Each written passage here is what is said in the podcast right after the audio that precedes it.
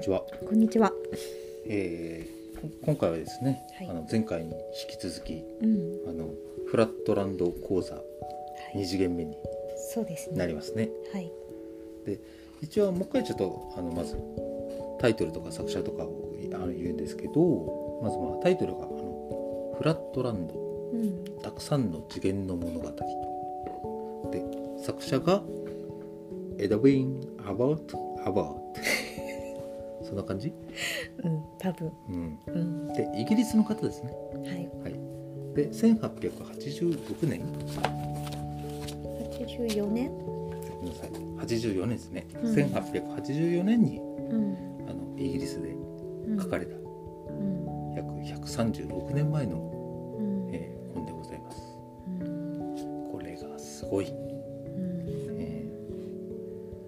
どういうところに感動して俺がどう思ったかっていうのがちょっと前回うん、あの先に言ったので、うん。まあ、順番が逆なのかもしれないけど今回はうん、じゃあこれこの本ってどんなあのことが書かれててどんな内容なのかっていうことを今日はちょっと、は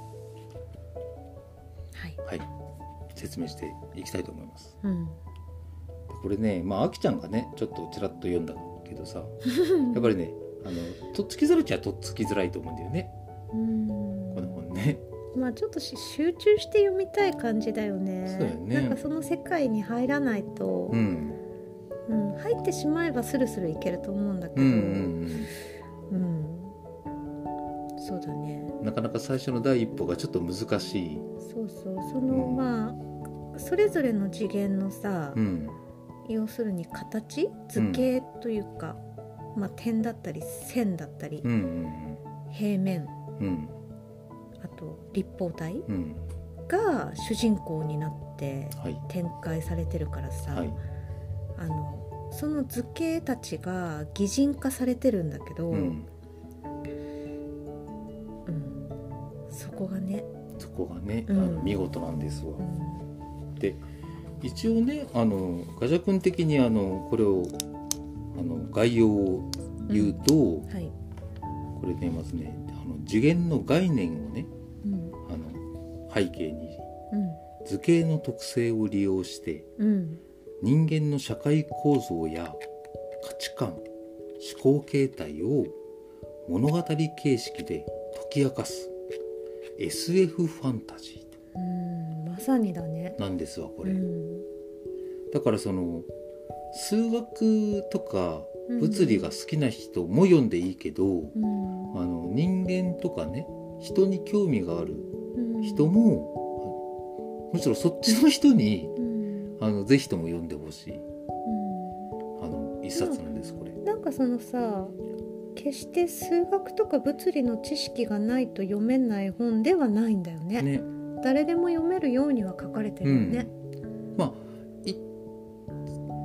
とした数学というかそのねう辺ん。ABC とかさ、うん。辺 BC を通る点 C とかって言い方をするから、うん。あのそういう表現に拒絶感のある人はちょっとうん。厳しいかもしれないけど、うん。そうだね。うん、ただそこはでもただゆっくりあの図本の中に図も書いてあるから、ん。あ辺 AB ってこれね。うんの間の点 C ってこれねっていう風に、うん。あの時間をかけてうん。噛み砕いていただければ、うん。あのなんとかあそういうことねっていうぐらい分かっちゃえばもうあそういうこと言ってんのねっていう程度のもんなんだけど、うんそうだね。とっつきづらいのは絶対なんかその辺な気がする。うん。うん、でまあこの本って一応あの2章に分かれてて、うん。うん、でまずあの第1章ではこれ一応その2次元まあこの本の中ではフラットランドって言われてるんだけど本のタイトルにもなってるけど。うん。でその2次元世界フラットランドに住む一応正方形の形をした主人公うん。があのその二次元世界フラットランドの世界はあのこういううちに住んでいてうんこういう住人がいてうん。女性はこうで。で図形同士がどうやってお互いを認識するかっていうこの認識の方法とか、うん。あの図形同士がそのねあのどういう生活習慣をしてるかとか。うん。でその社会とか政治ってどういうふうに成り立ってるのかっていううん。この二次元世界を説明するしてるんですよ。うん。第一章。うん。でこれがねまた見事にね現実の人間社会をねうまくいや今の現代的に言えば揶揄っていうんですか？うん。あの皮肉ってるというか。このうん。でフラットランドの世界で言えばうん。あの角の数が多いほど偉い。うんうん。なんか出てきたね、うん。そんなのね。でフラットランドの中角っでて角でしょ？あ角だね。うんあのだから多角形になればなるほどうん。ランクが上がるうん。偉いのね。偉いの。うん。一番低いのはあの三角形と呼ばれる人たちがうん。最下層で、うん。であのちょっと中流的な人になるとその正方形っていう四角形の人たちで。うん。で今度はあの五角形六角形七角形ってああそうだそうだ。そううん角の数が増えるほど社会的なうん。あの位が高くなるというか、はいはいはい。うん、うん。で一応そのフラットランドの世界の中のうん。最高峰はうん。円と呼ばれる。あそうだったっけ？へはい。円なんです。え。角ないじゃん。いや角あるんです。あるんだ。あの600角形から800角形って だから厳密に言えばあのねなんだすべすべな円ではないんだけど、うん。うん、うん。であのちょっとあの平面世界イメージできる人だったらわかると思うけど、うん。でもじゃあ平面世界でどうやって三角形とか四角形とか五角形をうん。見極めるのってなるほど。平らな世界だから。はいはそれはこの本に書いてあります。えあのこういう風にしどうて、やってお互いを認識してるかね。はい、自分より上の人とか、うん。うん、ちなみにあの女性はちょっと特別でうん。女性は一本線なんです。うん。完全に差別だね。完全に差別だよね。直線なんだ。ちらっと言っちゃえばうん。女性はあの弱くもあり強くもある。うんうん。でだから女性が怒った時にはうん。あの横ではなく縦に来るからうん。突き刺さって死ぬうん。図形もいるってひどい言い方だなってあの本の中で書いてあるんだけど、ううん。んうん。なるほど。でもまあそんな人たちがね、うん。あの生活をしてうん。結婚をしてうん。社会もうん。営んでるわけですよ。うん。うん、で彼らがどうやって見分けてどうやってコミュニケーションをとってうん。どうやって社会の構造をあの作っているかっていうことを説明するのが第一章。うん。そのフラットランドの世界。うん、これが本当にねもう人間社会あそのままだねっていう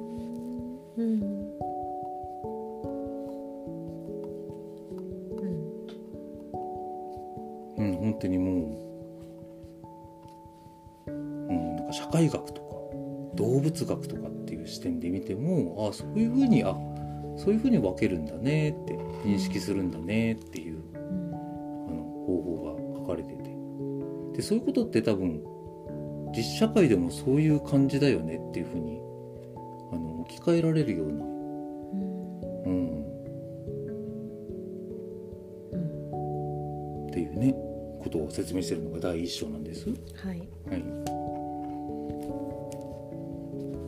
第2章がですねうん。そんなフラットランドの世界からうん。今度今度はその主人公がですねうん。今度はあのいろんな方法で異なる次元に行くんですね。うん。二次元ではない世界に行って、うん。あのその世界の住人たちとうん。あの違う次元をいかにしてあの捉えたり理解するかっていうことについてうん。話し合ううん。ね第2章はね。でちょっとあの本の流れで説明していくと最初はあの2次元の主人公があの1次元ってねその線の世界に行ってうん。あの2次元ってこういうものだよっていうことをねうん。伝えるんです。うん。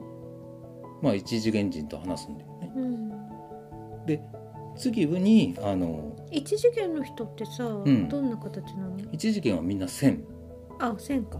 直線かみんな。違いは長さだけはいはい。うん。でも一次元は一次元の世界でうん。結婚もしてるし、うん。コミュニケーションも取れてるっていう、うん。うん、うん。なるほど。でそそこがあのね二次元から見た人たちが、うん。うん、一次元これこれはおかしくありませんっていうような話をして、うん。うん、そんなことはないっていうことをうん。やるんだよね最初ね。うんで次あの今度主人公がうん。主人公二次元の人なんだけど、うん。そこに三次元の人がやってくるうん。でその三次元の人がうん。あの主人公に三次元ってこういう世界があるってことを教えるんだよね。うん。でまた主人公と三次元の人で、うんああだこうだやるわけです。ああだこうだね。ああだこうだやるんですよね。うん。でその次にうん。今度主人公がうん。今度はあのゼロ次元。うん。直線ではなくて点の世界。うん。みんな点。みんな点。うん。のところに行ってうん。あのそれより上の次元一次元にうんついてこうだって伝えるんですよ。うん。うん、でゼロ次元人とああだこうでやるわけですね。うん。このさうん。ゼロ次元のさうん。点の人たちはうん。あの例えばさうん。一次元のうん。線の人たちだったらうん。長さっていう違いがあったじゃない？うん。そういう違いはあるの？この点の人たちは。いい質問だね。ないの？あみんな一緒なんだ。みんな点なんだ。みんな点なの。そうだよね。大きかったら平面になっちゃうもんね。ねはい。わかりました。えまあちちらっと言いたいけど、うん。自己完結の世界なんですゼロ次元は。ああそっか。うーん。うん。なるほど。でこのゼロ次元人の感覚うも、んまあでも誰しも持てると思うんでねこの、うん、そうだね。だからひ人の意見うん。も自分の考えに変わるの。ゼロ次元人の人たちは。この本の中でね、うん。まああの自分の解釈に置き換えちゃうって言った方がいいのかな？ゼロ次元の人はだから。うん。そういう意味であのちょっと話にならないんだけど、うんうん聞いてるようで聞いてないそう聞いてるようで聞いてない。あるね。あるね。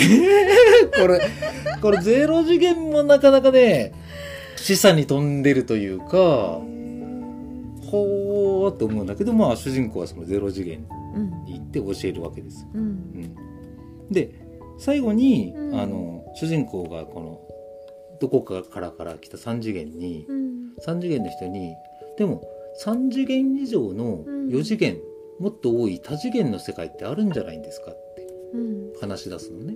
うん。主人公がね。主人公がね。正方形くんが。正方形君が。うん。でここで出てくる3次元人はあの円じゃなくて球って言われる。玉。あ9ね。うん。なんですけど、うん。うん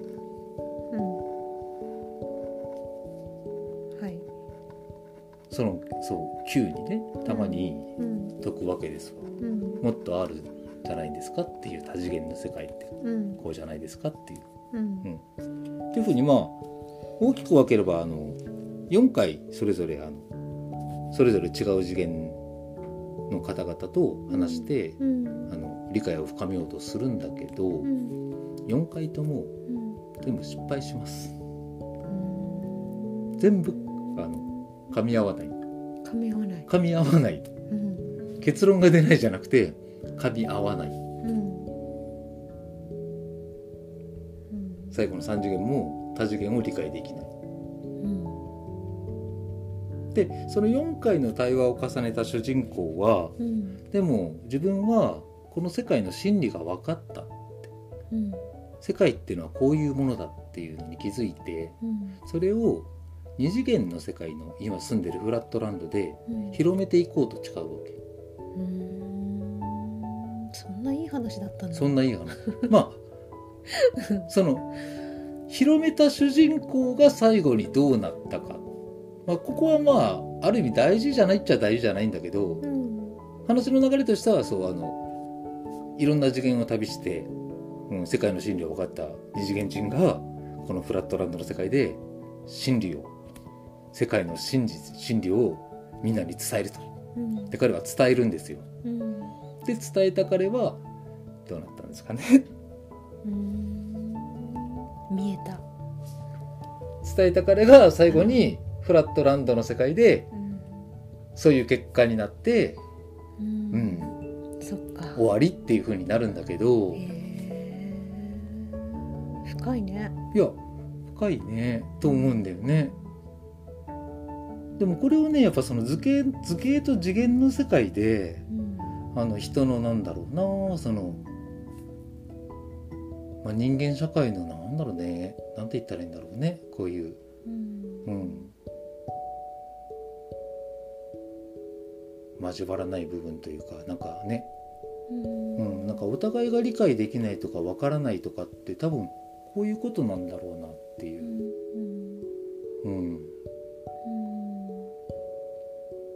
まあ人間もさ基本的にさうん、自分の中にないものって分かんない。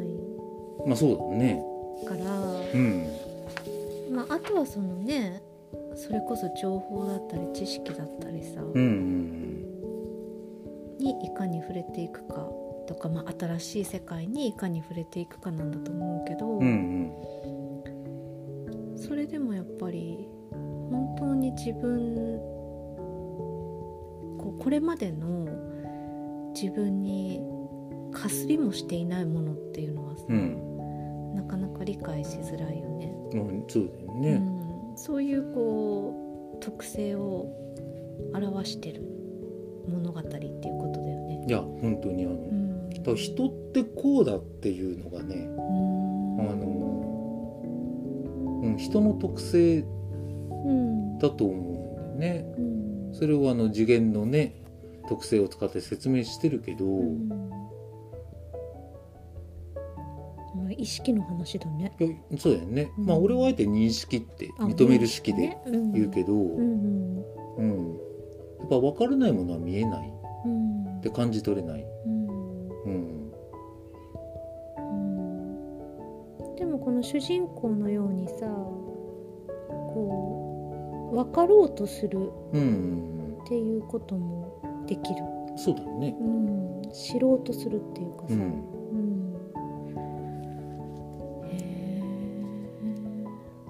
まあある意味ざイギリス人だからここまでやっぱり上手にあの 書けたんだろうけど多分イギリス人だからこういう話になったんだなっていう。何があったのさイギリス人と。なんかこの俺的に見ればこの本を読んで、あとなんかイギリス人の社会の見方人間の見方が分かるみたいななんかあの、なんか人の可能性とかに触れながらもなんか結局人ってこうだべみたいななんか。で もえた多分さ、うん。この主人公の正方形くんはさ、うん。最後の最後はさ、うん。幸せな終わり方じゃないでしょ？きっと。私読んでないから分かんないんだけど。いやこれどこまで言っていいのかね。いやほどほどにして。振っておいてなんだけど。ああ。まあイギリス人の書く本ですからねブラックなんだ。まあイギリス人の書く本ですからね。ブラックユーモアだ。いやーでも、まあ、質の高いブラックユーモアだよね。うーん。よかった。うん。いやそれを聞いたらやっぱりちょっと読もうかな。読み直そうかな頑張って。そうですか。まあなるほどね。ね、にしてもねやっぱりね全然あの今どころかん。別に何百年経ってもうん。人間である限り読んでいいと思うこうれ。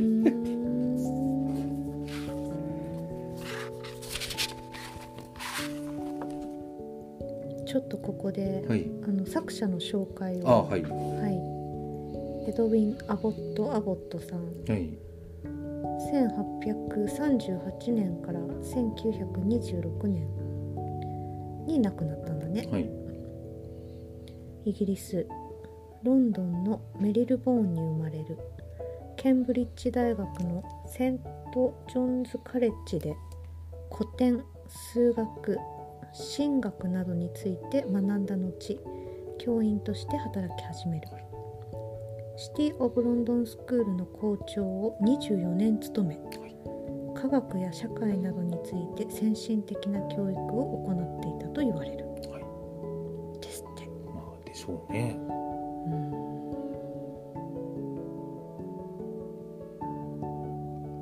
先生だった。い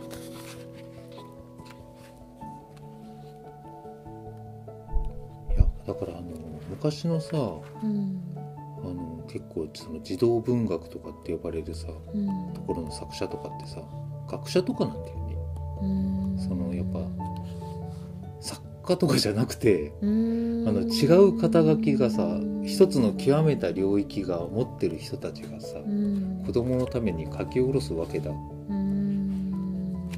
まあそりゃねそりゃねって言い方変だけど、うん。あのなんか確固たる何かがやっぱりあってさ、うん。うん、そのしっかりした土台があるからうん。面白いんだよなーって思っちゃうよね。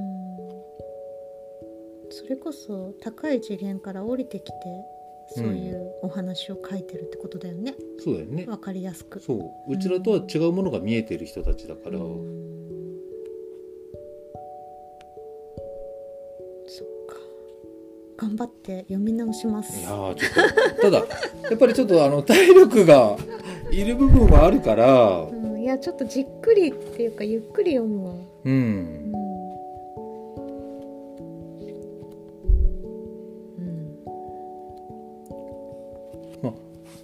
特にまた面白いのはそのフラットランドでそのねあの視覚、まず目のね、うん。うん、視覚認識の話が出てきてさうん。であの色彩うん。その自分のね体に色を塗って見分けるかどうかっていう諸問題も出てくるんだけど、うん。まあ、そういう話とかもねやっぱちょっと面白いよね。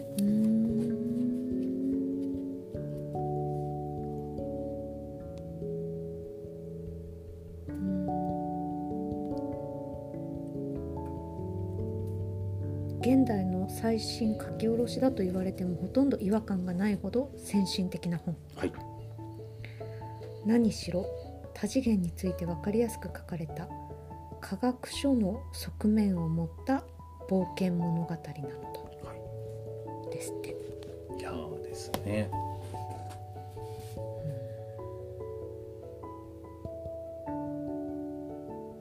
まあだからそう冒険物語なんだよね。そのストーリーがあるからまた、白いんだね。面白いんだよね。じゃあちょっと興味を持たれた方はえフラットランドぜひ検索して。えちょっとね読んでみていたポだけたらとチッとしていただければ。はい、うん。思います。はい。ということで今回は2020年に必要な次元感覚をあなたに、ガシャ的フラットランド講座でした。はコスタでした。い。大丈夫ですか？いやーちょっとね感想もあるんだけどねこれ読み終わった後に、んあの打足になるかもしれないんだけどさ、うん。いややっぱそのこの次元を増やすってどういうことかなっていうのが今回うん。あるんだね。あるんだね。う いや、はい。うん、まあ本の紹介はね、うんあのここまででさ、うんでこれ読んだ後にちょっとあの自分なりにちょっとねあの、うんこういうこと次元感覚ってこうないこういうことなんだろうなーっていうのがあってさ、うん。で最初になんだべなって思った時にさ思いついたのがやっぱそのディベートの世界うん。のことなんだよね。うん。でディベートを自分もあの本で読んだ知識だからさうんディベートについてそれほど詳しくはないんだけど、うん。あの基本的にそのデータとクレームとワラントっていう基本的な考え方がうん。あるのねディベートって。でまずデータってのがさうん。あの情報とか知識っていうことでさでクレームっていうのがさあの意見とか主張っていううん。ことでさ。でワラントっていうのがあのその根拠とか解釈うん。のことなんだけどさ。で仮にねそのデータをその1次元だとしたらさ、うん、それにあのこの情報からこう思うよっていうその主張がねうん。加わってさ。うん。でそれだって俺的に言えば次元が増えるんだよね。うん。情報だけじゃなくてそこにあの自分の意見が入ると。うん。うん、ででもさらにあのそのクレームにさらにワラントっていうその主張となる根拠うん。ね理屈みたいのを加えることによってさ。うん。であの今度、まあ、3つの要素が加わったから今度3次元になるんだけどでもあのそういうふうに次元を重ねていったらさなんだろうその物事ってどんどんどんどん明確になるっていうかさ漠然としたものじゃなくてしっかりはっきりするっていう。でやっぱりそのうんそういう意味でもそのなんかねあの次元を増やすっていうのは大事なんだと思うんだけどでここで多分誤解を招くと思うんどんな？じゃあ次元を増やすっていうことは見方を変えればいいのかいと。うん。うんであのーまあこの本読んでてもイメージ読んだらもっとイメージ湧くと思うんだけどさ。例えば同じ2次元で見方を変えてもいやある程度は分かるんだけど限界が来るんだわうん見方を変えるっていうのはだからその視点を変えるっていうよりもあの見てる位置を変えていくんだよねどんどん。斜めになってみたり高い位置になってみたりうん。でその変わる位置がその次元が変わるって言ったらいいのかな。うん。だから多分一般的にあの違う角度からものを見た方がいいとかってうん。あの言ったりね。あのするけどさ。うん大抵多分無意識のうちに同じ次元の中でさうん。2次元の中でこっちかな右かな左かなってうん。やっててさ、うん。うん、でもそこでうまいこと3次元のところに自分が行ければ、うん、別にその移動する必要もないしもう一目でわかるっていうか。だから多分そのだからその視点を変えるっていうよりやっぱりそのなんかなんつったらいいのかなその視点を変えるっていうあの言葉がやっぱ同じ次元の中でうろうろしてることが多いんじゃないかって。うん。思うから、うん、そういうことではなくて、うん、なんか立ち位置変えるっていう、うん、例えばさ自分たちに置き換えた時にさ、うん。その人がね人間が例えばそうだなまあ今みんな4次元の世界に生きてるうんじゃない？一般的にさ、うん。うんでそこから次元を上げるには何が必要だと思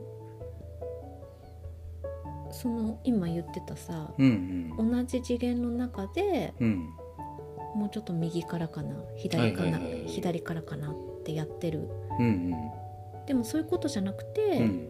もっと斜めからとか上からうんうんうん見てみる、それが次元が一つ上がることだって。うんうんそのさ一つ上がるためには何が必要だと思う？考える？うんああ。よくぞ聞いてくれました。はい。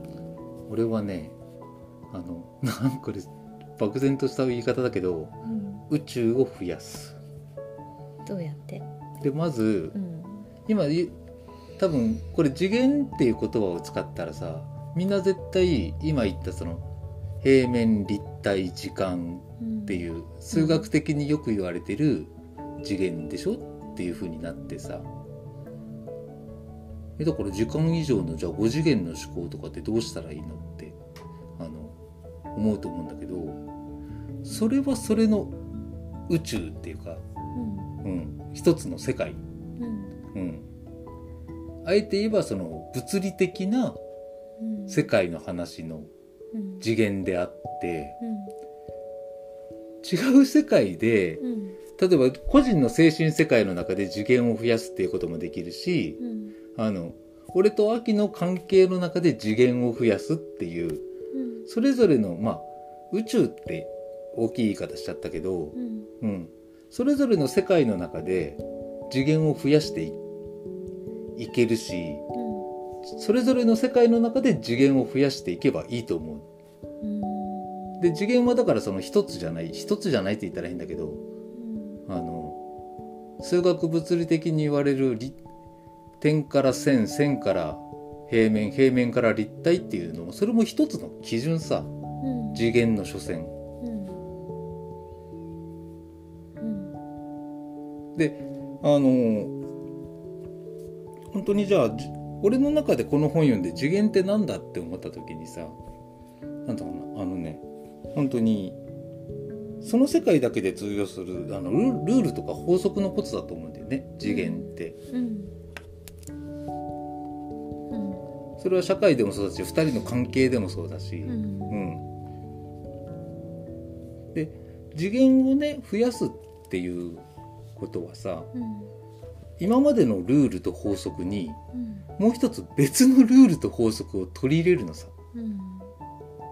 ということは、うん。今まで信じていたうん。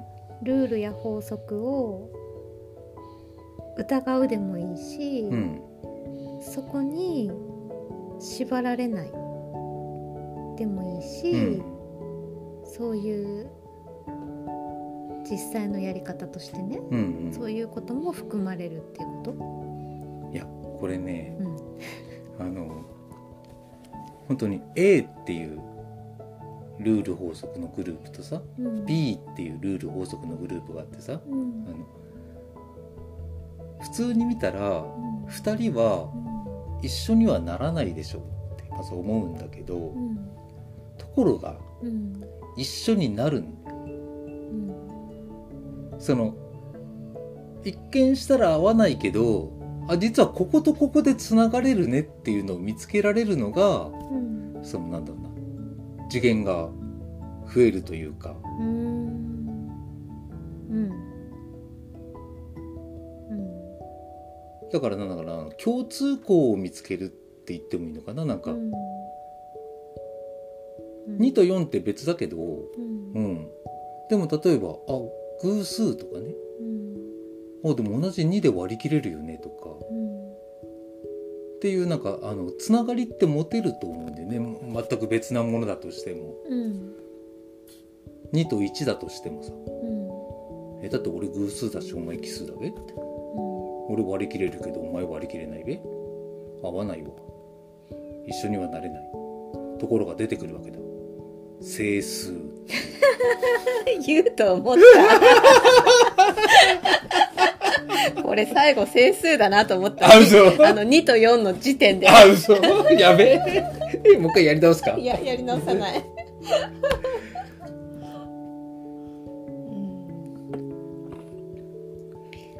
とかってね。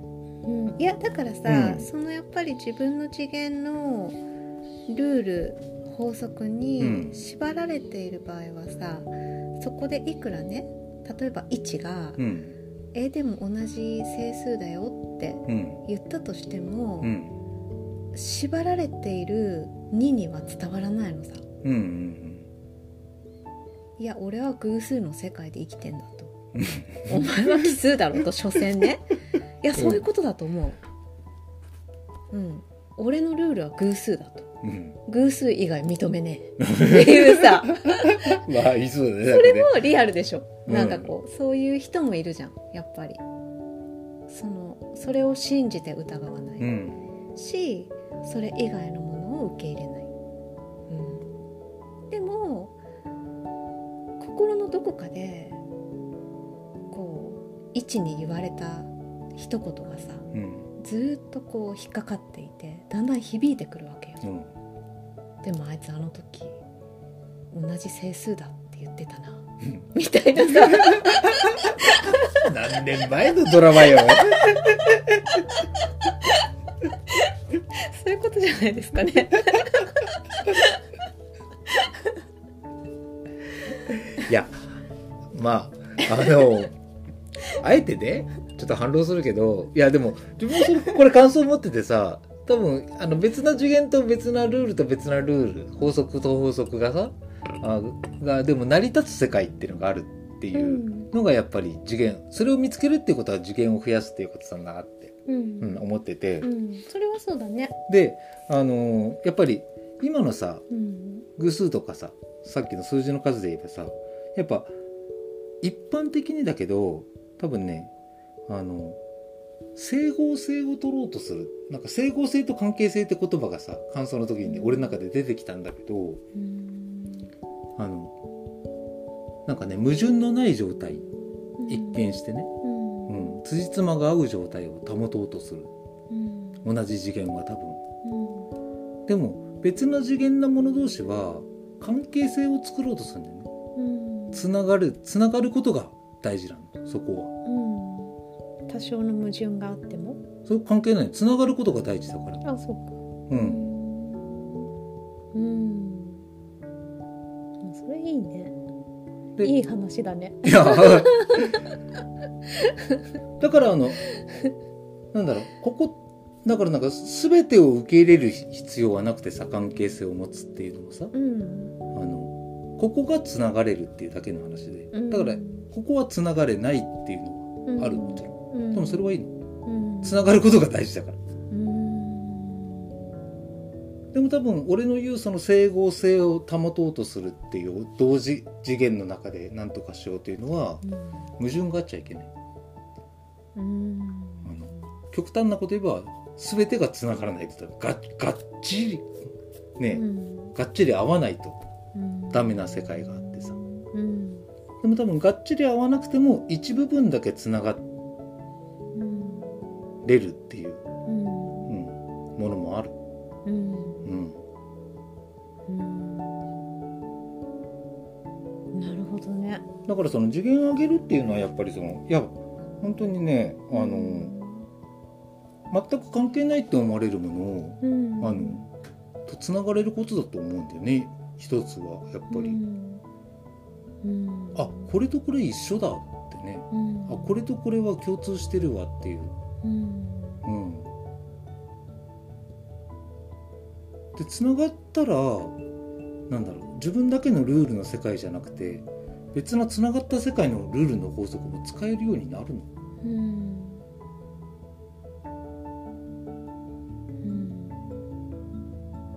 でまああの情報量が増えたから問題が解決できるかったらそんな簡単なことではないけれど、うん。でもその恩恵つながったことによる恩恵ってねうん。あると思うんだよねいっぱいねメリットっていうのがさ、うんうん。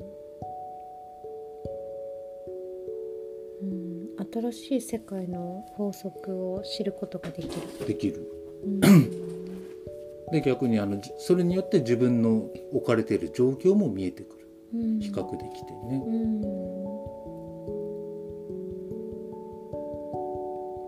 で多分あのそういうふうにそういうつながり方をしていかないとうん。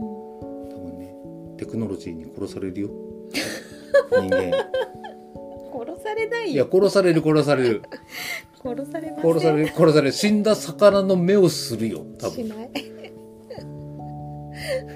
お医者さんには健康ですねと言われたところであれ体の話だからうんそうん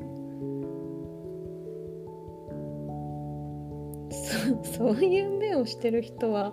テクノロジーが進化しなくてもそういう目をしてるんいじゃないやいやいやでもだからその自分の多分さ脳みそとかでうまくできないからさうん。あの携帯使うんだと思うんだ。関係性を持つっていう意味で。うん。そそう？俺寂しさだけじゃないような気するよね人との関係性を持つって。うん。なんか多分つながることってさ人じゃないものでもいいよ。つながるって別に自然とでもいいけど。うん。多分ねそれやっぱりそのなんか人間の本能があの初期設定であるんだと。うん。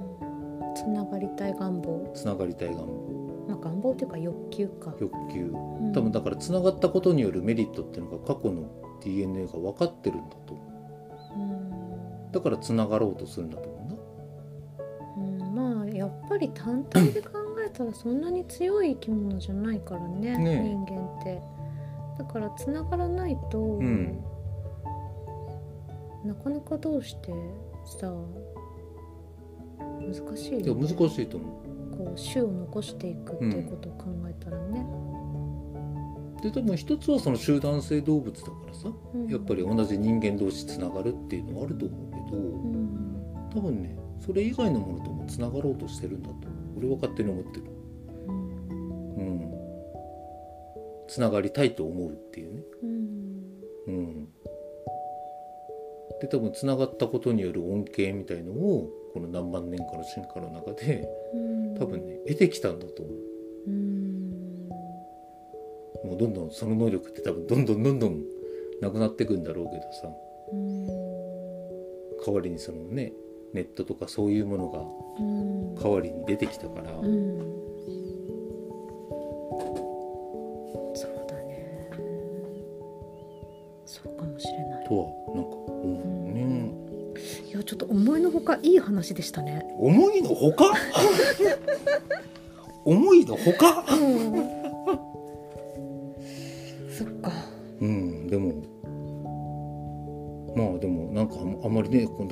皆さんも今日聞いてくれた皆様もその次元ってあまり難しく捉えないでうん。うん、うん、なんかねあ自分と自分の知らない世界を見てねなんか自分の目から鱗が落ちたわみたいなことを思ったらうん。自分の中であ次元が広がったって思ってくれてさ。うん。でもね自分の知らない次元っていっぱいあってさ、うん。うん、でそれはあの職場の世界、ね、会社の中にもあるしさうん。家庭の中にもあるしさうん。友人関係の中にもあるしさ、うん。うん、で本当にねそういう意味で人間本当多次元な世界を生きてるうん。生き物でさうん。いろんな仮面をかぶるわけでさ、うん。うん、でなんだろうな、まあ、仮面というかねあのその都度その都度やっぱりうん。なんかそのその世界その世界のなんか宇宙があってさ、うんうん、でその宇宙を構成する次元ってのが、うん、その宇宙の中の自分がどこにいてさ誰とつながっててさどんな状況でっていうのがあるから、うん、だからあの次元は一つじゃないです。ううん。ん、本当それぞれのあなたの世界の中で場面場面であるから。だから場面場面の中で次元の数を増やしてどんどんどんどん高い次元に上がっていけたらいいんだと思う。だからあの世間に広まってる1次元は線で2次元は平面でっていうあれは基準だからうん。あくまでね。うん。うん。でそれに変わるものってみんなの中にあると思うからさ。うん。うん、だからそれを見つけていってくれる。だ言葉なんでもいい。俺さっきあの情念とか概念とか理念とかって言ったけどさ。うん。あ前回ね。前回。あ前回ね。うんう、うん。あれもまあ一つの例だから。うん。うん。うん、なるほど。とは思いますんで。いやなかなかいい講義でした。あいうそうですよ。はい。とは思うんでちょっとまあ。まあむこの講義を聞いて気になった方はあのフラットランドをちょっと、そうだね。えぜひ検索していただいて。え検索していただいて。うん。ポチッと買ってください。はい。はい。図書館にあるのかな？わかんないけど。うん、図書館にもあるかもしれないね、うん。なんか有名な本っぽいから。うん。まあちょっとねイラストもところどころ図解が入ってるのと、うん。あの写真もねいやこの写真がね。あの入ってるんで。もうなんかポスターにしてほしいくらいだよね。うん、写真家の方の作品だね。うん、うん。はいということでガジャ的フラットランド講座、はい。ちょっとこれからの時代必要ですから皆うさん、ん、2020年に必要なはい。次元感覚をあなたに、覚あなたに。はい、テストに出るよ、復習だね。ねあなたの次元感覚を教えてくださいって聞かれるから面接で 若い人。そろそろいいですか？はいそうですね。そうですね。ではまた。そんな感じでありがとうございました。はいありがとうございました